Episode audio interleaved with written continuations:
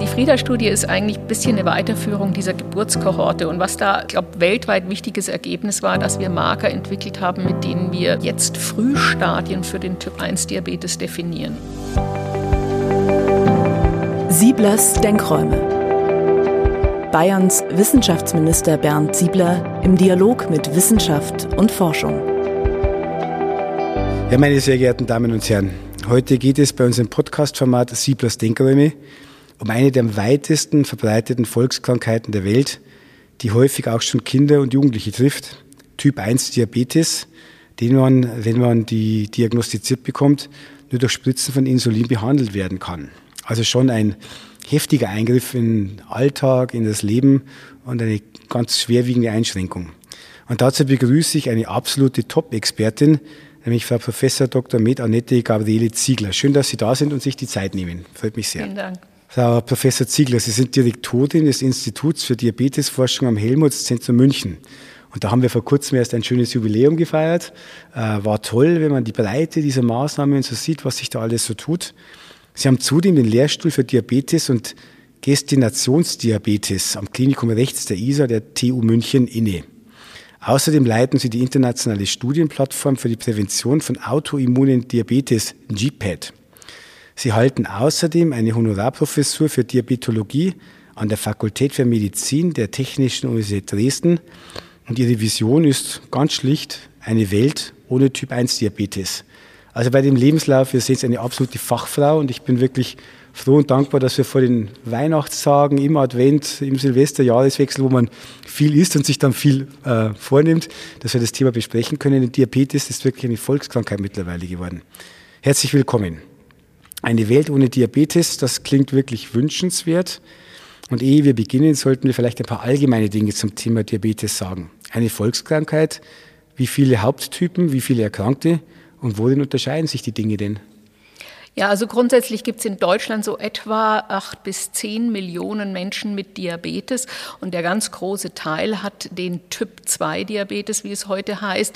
Früher hat man auch, äh, oder man sagt gelegentlich auch Lifestyle-Diabetes oder früher hat man auch Altersdiabetes gesagt. 10 Prozent haben den von Ihnen schon erwähnten Typ 1 Diabetes und äh, davon sind es 35.000 etwa Kinder und jedes Jahr kommen äh, neu 3.000 Kinder dazu. Und dann gibt es auch noch seltene Diabetesformen, aber ganz kurz zusammengefasst, die wesentlichen sind wirklich der Typ 2 und äh, da wirkt das Hormon Insulin, das äh, lebenswichtig ist, nicht mehr richtig im Körper. Und der Typ 1, da fehlt schlicht das Hormon Insulin, wird nicht mehr ausreichend produziert. Also komplett. Es wird nicht mehr ausreichend mhm. produziert, weil die Zellen, äh, die dieses Hormon produzieren, zerstört werden vom körpereigenen Immunsystem. Das ist aber ganz heftig dann. Das ist eine ganz schlimme Geschichte. Beim Typ 2, das hat man ja schon öfter gehört, sind die Tipps dann immer abnehmen, bewegen, ausgewogen ernähren. Ich habe es ja vorhin schon kurz angedeutet. Kann man denn die Typ 2-Variante damit auch komplett verhindern? Also ähm, es ist so, dass beim, beim Typ-2-Diabetes ganz grundsätzlich ähm, eine Funktionsstörung der Beta-Zellung durch eine chronische Überlastung äh, ähm, zustande kommt. Und der kann man natürlich entgegenwirken durch gesunde Ernährung, durch gesunden Lebensstil. Aber nicht alle sprechen wirklich auf diese Therapie ausreichend an. Also insofern sind wir schon sehr froh, dass wir noch sehr gute Medikamente auch zur Verfügung haben, um diesen Diabetes-Typ zu behandeln. Kann man pauschal sagen, zu viel Süßes? Nein, nicht unbedingt zu viel Süßes, äh, sondern es ist schon einfach die Fülle des zu viel äh, Essens, mhm. äh, das Übergewicht, natürlich auch ungesunde Ernährung im Sinne äh, zu viel Fett. Aber äh, wie gesagt, es braucht oft schon auch Medikamente, um äh, diesen Diabetes zu behandeln. Und es geht nicht ausschließlich immer mit einem besseren Lebensstil. Also man kann nicht sagen, da ist jemand immer selber schuld, sondern es kommen schon genau. viele andere Faktoren auch dazu. Genau. Ist ja auch so eine Last für viele Menschen, wenn man sagt, naja, selber schuld irgendwo, aber so pauschal kann man es eben nicht sagen. Genau. Ah, schön. Jetzt forschen Sie ja besonders zum Typ 1 Diabetes, also dem Autoimmundiabetes. Wir haben in 2021 100 Jahre Insulin feiern können, dass diese Diabetiker sich spritzen müssen, weil sie sonst tatsächlich auch heute noch sterben würden. Mhm. So pauschal, glaube ich, muss man es wohl sagen. Was hat es mit dieser Autoimmunerkrankung so auf sich? Also Autoimmunerkrankung bedeutet, dass sich ähm, das körpereigene Immunsystem gegen die Zellen, die körpereigenen Zellen richtet. Und im Falle des Typ-1-Diabetes sind es eben die insulinproduzierenden Zellen der Beta-Zelle. Und da entstehen auch Antikörper. Wir wissen ja jetzt heute in Zeiten der Corona-Infektionen, dass Antikörper wichtig sind und immer auftreten, wenn zum Beispiel wir eine Virusinfektion durchmachen. Aber hier bei diesen Autoimmunerkrankungen ist eben das ähm, Fehlerhafte, dass der Körper Antikörper gegen sich selbst entwickelt. Und da wissen wir auch heute, dass das Insulin selber ein Schlüsselfaktor ist, denn äh, gerade gegen dieses körpereigene Insulin werden Antikörper äh, entstehen Antikörper und das ist natürlich eine fehlerhafte Reaktion. Und ähm, dieser Typ-1-Diabetes tritt also ganz besonders bei Kindern und Jugendlichen auf. Früher hat man auch juveniler Diabetes dazu gesagt, aber wir wissen, er kann auch in jedem Alter auftreten. Und ähm, bei den Kindern ist es eine der häufigsten chronischen Erkrankungen überhaupt und eindeutig die häufigste Stoffwechselerkrankung. Also eine echte Geißel der Menschheit. Ja, kann man schon sagen. Es gibt natürlich verschiedene Autoimmunerkrankungen, nicht nur den Typ-1-Diabetes, aber der ist eindeutig äh, die sehr, häufigste. Sehr verbreitet dann. Mhm. Ähm, was weiß man denn über die Auslöser letztlich dann? Ist es genetisch bedingt, eigene Körperfunktionen? Wie, wie sieht es da aus? Können Sie ein paar Informationen geben dazu? Ja, also äh, das ist eine sehr gute Frage und die ist gar nicht mal so einfach äh, mhm. zu beantworten, denn ähm, was das Besondere ist beim Typ-1-Diabetes gegenüber anderen Autoimmunerkrankungen, wie zum Beispiel der äh, rheumatoiden Arthritis, dass man keine Schmerzen hat, dass man das nicht merkt. Also äh, man merkt es erst, wenn praktisch alle Zellen schon zerstört sind und der Blutzucker ansteigt, aber nicht vorher. Mhm. Deswegen, um wirklich äh, das zu erforschen, mussten wir ähm, longitudinale Studien beginnen. Und da haben wir in Bayern und in Deutschland schon vor 30 Jahren eine ganz entscheidende Studie, Baby Diab hieß die, bei mhm. einer Geburtskohorte begonnen, die Kinder bis zum 30. Lebensjahr mhm. nachuntersucht und haben also Entscheidendes herausgefunden über die Entstehung.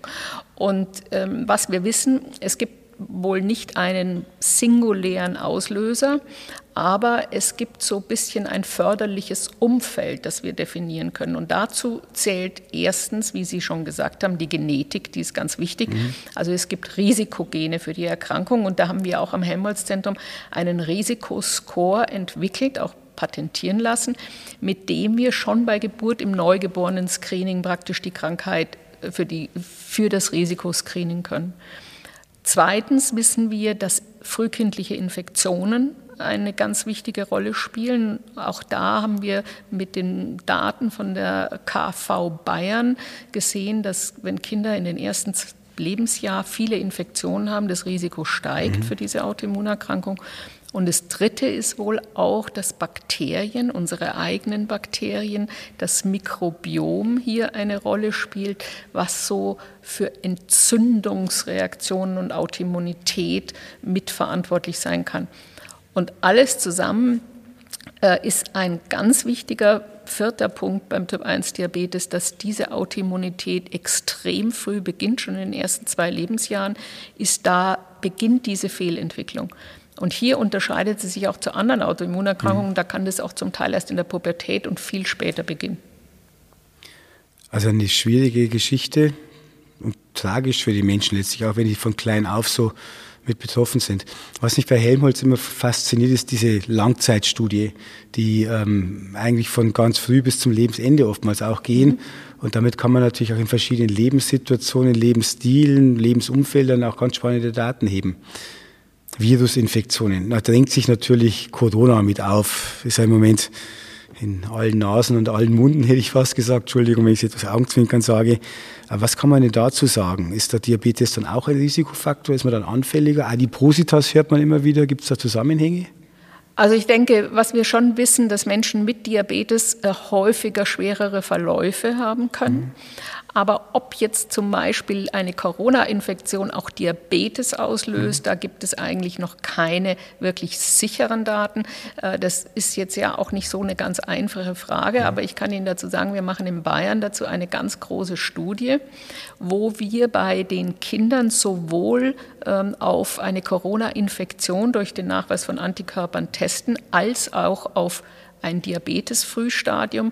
Und äh, wir hoffen, dass wir also dann äh, nach einigen Beobachtungsjahren oder Monaten äh, sagen können, ob ein Zusammenhang zwischen einer oder anderer Infektion besteht. Aber im Moment schaut es eher da, danach aus, dass Corona wirklich kein ursächlicher Faktor für Diabetes ist. Aber der umgekehrte Schluss, dass Diabetiker eher das Risiko haben, stärkere Corona-Verläufe zu haben, das ist schon gesichert, Fragezeichen? Ja, für den Typ-2-Diabetes vor allem. Mhm. Da haben Sie ja auch selber gesagt, es ist das Adipositas. Die anderen äh, Komorbiditäten, wie wir sagen, also anderen Krankheiten, mhm. die bei diesen Menschen ja auch noch äh, vorhanden sind, die dann einfach den Verlauf doch ähm, schwerer machen.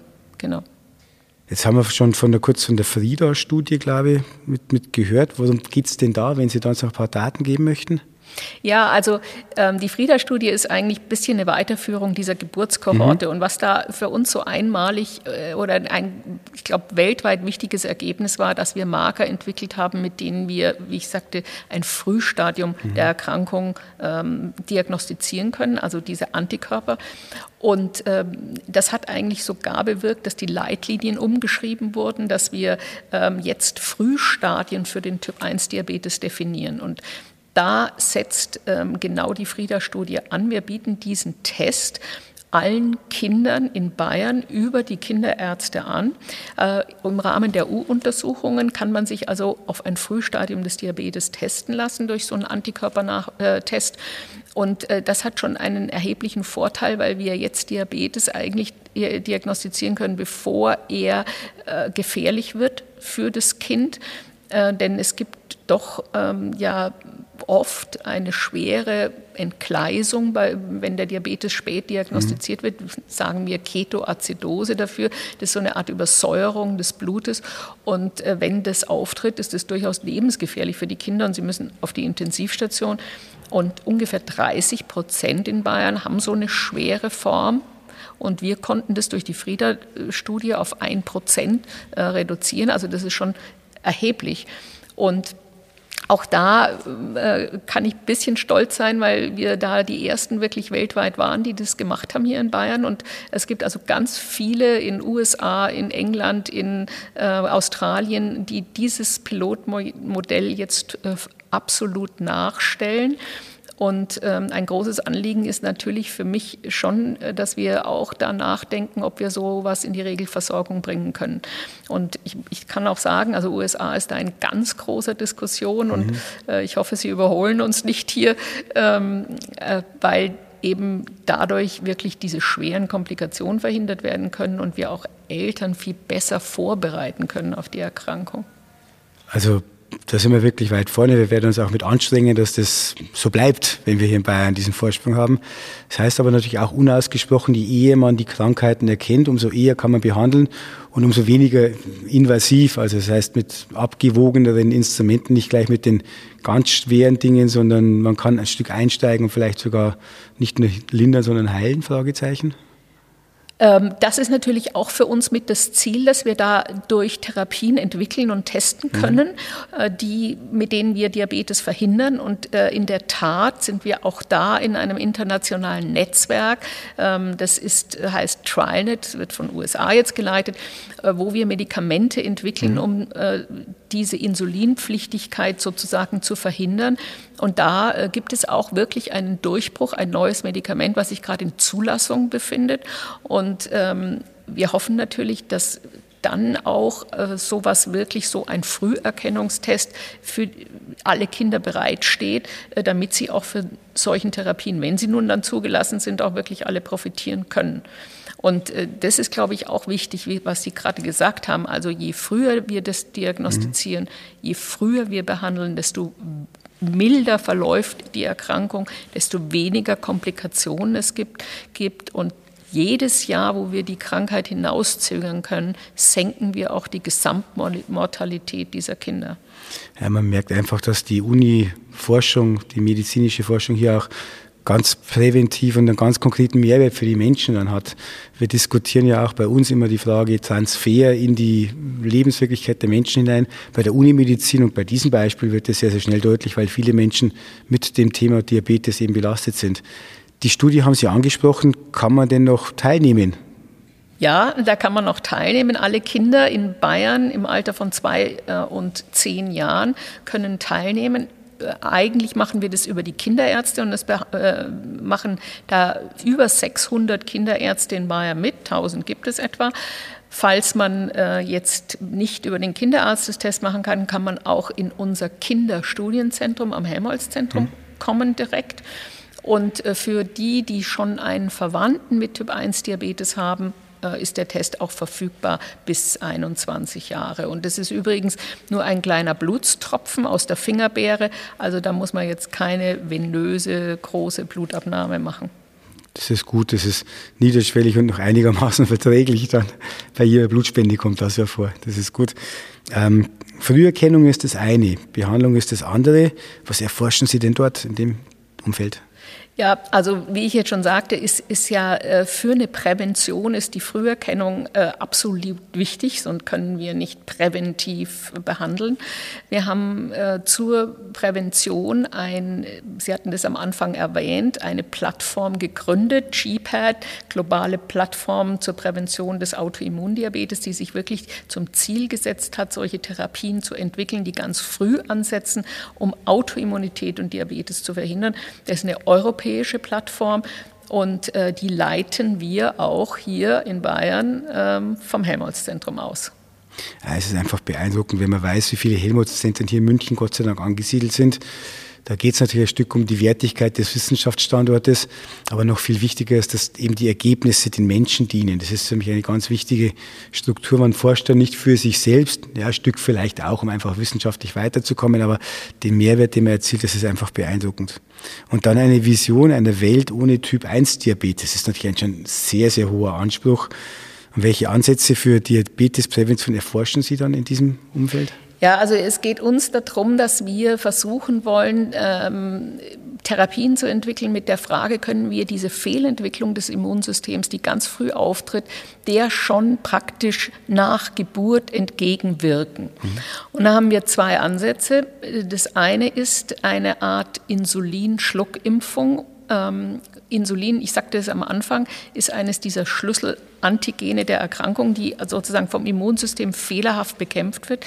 Man kann auch sagen, vielleicht statt Impfung Desensibilisierung. Also was wir machen wollen, wir geben Insulinpulver wirklich zu, zum Schlucken und wollen damit das Immunsystem so trainieren, dass diese fehlerhafte desensibilisieren, dass diese fehlerhafte Reaktion des Immunsystems gar nicht auftritt. Und das machen wir bei Kindern, die dieses ganz extrem hohe Risiko haben, ähm, Diabetes zu entwickeln. Das testen wir durch diesen Risikoscore, äh, auch im Neugeborenen-Screening äh, in verschiedenen sieben äh, Regionen in ganz Europa und haben da 1050 Kinder eingeschlossen in die Studie. Die werden behandelt bis zum dritten Leben, zum dritten Geburtstag und dann werden sie noch drei Jahre nachbeobachtet und dann äh, werden wir herausfinden, ob dieser Ansatz hilft, wirklich äh, sozusagen äh, Typ-1-Diabetes von der Pike an ähm, doch dass es sich anders entwickelt als ähm, in, zum Typ-1-Diabetes hin. Sie haben von einem zweiten Ansatz auch gesprochen. Zweiter Ansatz ist eine Cynthia, heißt diese Studie, ist ähm, ein Probiotikum, was wir hier geben und wo wir das Ziel haben. Wollen Sie das kurz erklären, was das ist? Ein ein, ein Bakterium, Bifidobakterium, ähm, das diese äh, Darmflora günstig beeinflussen soll und wo wir dadurch versuchen äh, wollen, äh, die Entzündung bei den Kindern zu verhindern und diese Entwicklung des Immunsystems positiv zu beeinflussen. Ja. Und die Einschlusskriterien sind sehr ähnlich, da kann man noch mitmachen. Die Studie ist noch nicht, ähm, also hat gerade erst begonnen, jetzt im April. Und auch diese Kinder werden dann äh, sechs Jahre ähm, nachbeobachtet, ein Jahr behandelt. Und Sie sehen schon, also unser Ansatz geht wirklich ganz früh und es geht natürlich nur dadurch, dass wir diese Möglichkeiten der Früherkennung auch haben. Und auch da kann man über die Kinderärzte wieder mitmachen. Da kann man über die Kinderärzte mhm. mitmachen, beziehungsweise über die Geburtskliniken, mhm. weil wir da auch eben schon im neugeborenen ähm, Screening diesen Diabetes-Früherkennungstest anbieten. Und geben Sie uns einmal ein Gefühl, Sie haben gesagt 1050 Kinder. Mhm. Ist das für eine Studie nun eine große Zahl, eine mittlere Zahl, eine kleine Zahl für die Nichtwissenschaftlerinnen und Wissenschaftler? Es ist schon eine sehr große mhm. Zahl und es ist also praktisch eine wirklich große Effizienzstudie. Mhm. Oft werden Studien mit 70 Leuten gemacht, mit 35, ja. Und ähm, also das ist schon gigantisch und wir waren am Anfang äh, selber ein bisschen vorsichtig zu sagen, schaffen wir diese Zahl? Mhm. Und wir haben schneller rekrutiert als geplant. Also es war ein ganz großer Erfolg. Und die Kinderärzte ziehen dann auch mit, bis die Geburtskliniken, die beiden Ansätze. Absolut, mhm. also die unterstützen uns enorm in ganz Bayern und ähm, viele äh, wollen gerne mitmachen bei diesen Studien. Da haben wir eine sehr, sehr gute Zusammenarbeit. Also tolle Resonanz und eine große Akzeptanz in der Absolut. Community. Mhm. Und jetzt sind wir ja kurz zu Weihnachten. Was macht Ihnen jetzt Hoffnung bei all diesen Dingen? Also Hoffnung macht mir, dass wir neue Therapeutika äh, zur Verfügung haben, dass wir neue Plattformen haben, wo wir neue Medikamente testen können und auch, ähm, dass wir äh, diese Früherkennungstools, Werkzeuge in der Hand haben. Und also ich glaube, man kann wirklich sagen, nach 100 Jahren Insulin sind wir jetzt an, äh, gibt es einen neuen Durchbruch. Wir sind an einem Scheideweg in die Richtung Prävention. Und äh, das ist, glaube ich, schon ein, ein ganz neues Zeitalter, was hier auch für die Menschen mit Diabetes beginnt und hoffentlich bald erfolgreich. Also ich bin wirklich froh und dankbar, denn wenn wir über Corona und all die Dinge reden, die letzten Tage wieder diese Demonstrationen, ich bin keine Laborratte, Hände weg von unseren Kindern. Ähm, es will ja niemand, äh, irgendjemand da äh, ausnutzen, sondern es geht darum, den Menschen zu helfen. Das, glaube ich, ist eine ganz wichtige Nachricht, die wir da auch setzen müssen.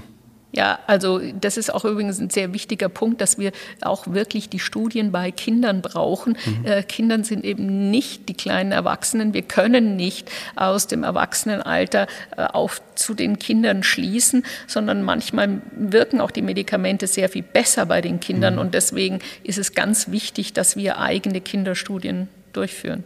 Und die Ethikvoraussetzungen sind tatsächlich sehr, sehr hoch, weil man muss in die entsprechenden Kommissionen man kommt ja nicht zu solchen Studien, bevor man die, einen hohen ethischen Maßstab erfüllt hat, nehme ich an. Ja, natürlich, das machen wir, mit denen arbeiten wir zusammen. Die sind natürlich alle gebilligt, äh, nicht mhm. nur übrigens bei der Ethik, sondern auch bei den regulatorischen Behörden wie BfArM, die natürlich sowas zulassen äh, müssen, dass wir solche Studien machen dürfen, klar.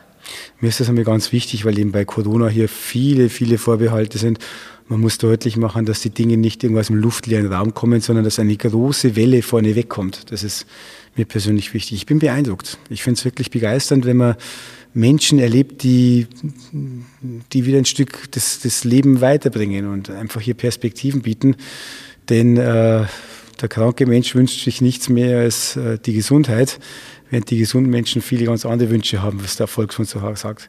Herzlichen Dank, dass wir uns äh, austauschen konnten. Herzlichen Dank, dass Sie uns jetzt auch um Weihnachten ein Stück äh, Perspektive geben und deutlich machen, dass Wissenschaft und medizinische Forschung die Antwort sind und nicht das Problem. Dafür ganz, ganz herzlichen Dank. Ja, ich danke auch für Ihre Unterstützung. Sehr gerne. Frohe Weihnachten, alles Gute. Ja, Ihnen auch.